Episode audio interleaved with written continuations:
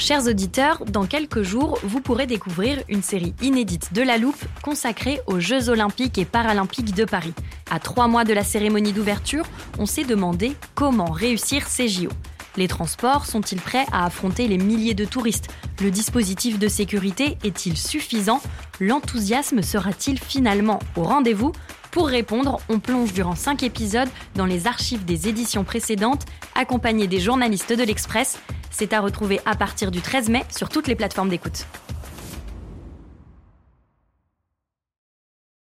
Mother's Day is around the corner. Find the perfect gift for the mom in your life with a stunning piece of jewelry from Blue Nile. From timeless pearls to dazzling gemstones, Blue Nile has something she'll adore. Need it fast? Most items can ship overnight. Plus, enjoy guaranteed free shipping and returns. Don't miss our special Mother's Day deals. Save big on the season's most beautiful trends. For a limited time, get up to 50% off by going to BlueNile.com.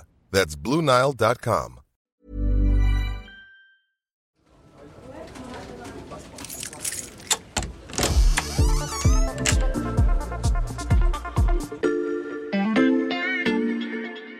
Bonjour, c'est Mathias Pengili. Bienvenue dans l'armoire de la loupe. Cette semaine, vous allez tout comprendre sur L'ALIA, L'ALIA, c'est ce qu'on appelle l'ALIA. Les appels à l'ALIA se multiplient. Son alia. ALIA. L'alia. l'ALIA. C'est un terme hébreu auquel s'est intéressée Alexandra Saviana, journaliste au service Société de l'Express. Bonjour Alexandra. Bonjour Mathias. D'abord, comment tu traduirais ce mot ALIA Alors, alia, ça veut dire ascension ou montée en hébreu.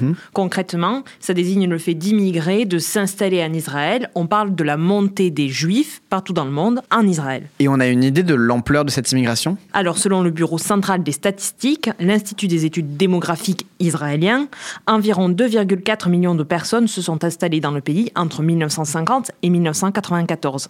C'est un chiffre mondial, mais c'est beaucoup sur un pays de moins de 10 millions d'habitants. Et qu'est-ce qui pousse certains juifs à faire cette ALIA? Cette immigration a commencé bien avant la création d'Israël. Là, il s'agissait d'une immigration religieuse pour habiter près de lieux saints du judaïsme, comme à Jérusalem, où il y a le mont du Temple, par exemple, qui est très important dans la religion juive. Aujourd'hui encore, l'idée pour certains est de vivre leur religion plus publiquement qu'en France, par exemple, dans un milieu dit plus homogène. Mais il y a aussi une autre raison, c'est la peur, euh, l'antisémitisme. Au début du XXe siècle, les Juifs fuyaient par exemple les pogroms de Russie. Il y a aussi ceux qui ont fui pendant la Seconde Guerre mondiale.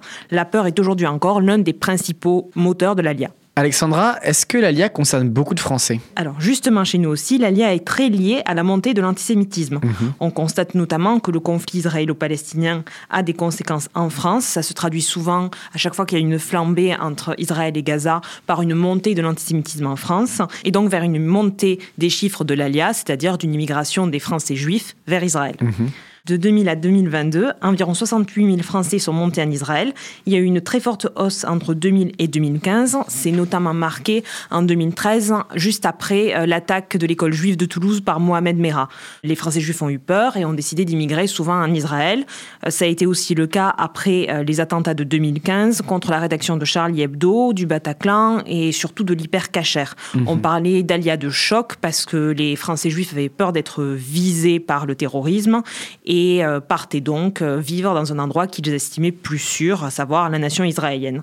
Ça s'est davantage calmé après 2016 avec le tassement des actes antisémites jusqu'à très récemment. Et j'imagine que ça a changé après le 7 octobre 2023 et les attaques du Hamas contre Israël. Alors c'est vrai qu'on a vu après le 7 octobre une hausse des actes antisémites en France. Ça s'est vu directement sur les chiffres du ministère de l'Intérieur concernant les actes antisémites.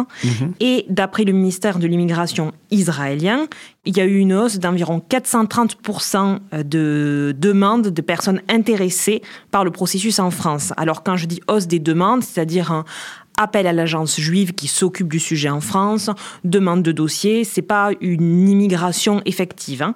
Donc pour te donner des chiffres un peu précis, entre octobre et décembre, 1200 personnes avaient fait les démarches contre 220 au même moment en 2022. Alors comme je te dis, ça ne se traduit pas par une réelle immigration, parce que d'après les chiffres de Marc Nobel, qui est un spécialiste historien du sujet, on est très loin des 1200.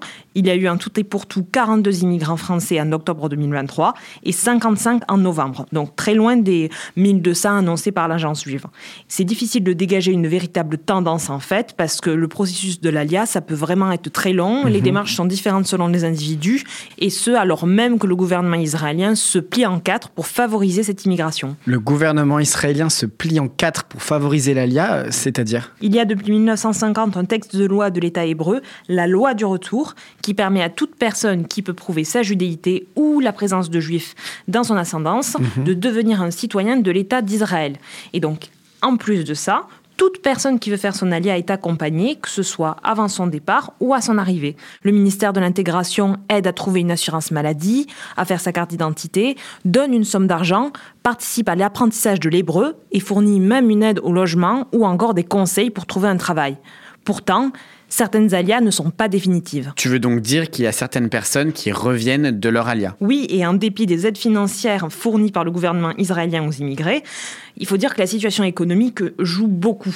La vie est très chère en Israël, s'ajoute aussi, comme je te disais, la barrière de la langue, mhm. et la situation politique dans le pays ces derniers temps était pour le moins compliquée, et l'est toujours. Je pense notamment à la fameuse réforme judiciaire du gouvernement de Benjamin Netanyahu, qui a donné lieu à d'importantes manifestations.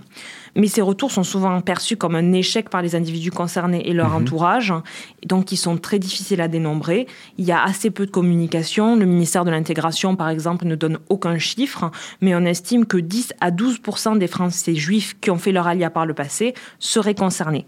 Et d'ailleurs, j'ajouterais que depuis le début de 2023, le nombre de Français qui voulaient et qui ont fait leur alia est en baisse par rapport aux années précédentes. Des explications signées Alexandra Saviana, journaliste au service Société de l'Express. À bientôt Alexandra. À bientôt. Voilà, je peux refermer l'armoire. Maintenant, vous êtes capable d'expliquer ce qu'est l'alia. Et si vous voulez en savoir plus, on vous a préparé une liste d'épisodes de La Loupe et d'articles de l'Express qui traitent du sujet. Les liens sont à retrouver dans la description de ce podcast. Bon week-end, profitez-en pour rattraper les épisodes que vous auriez manqués. Je vous dis à lundi pour passer un nouveau sujet à la loupe.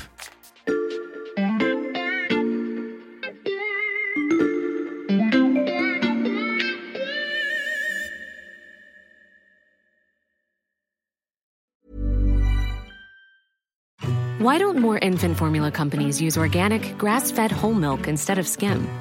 Why don't more infant formula companies use the latest breast milk science? Why don't more infant formula companies run their own clinical trials?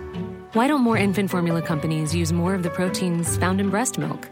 Why don't more infant formula companies have their own factories instead of outsourcing their manufacturing? We wondered the same thing. So we made ByHeart, a better formula for formula. Learn more at byheart.com.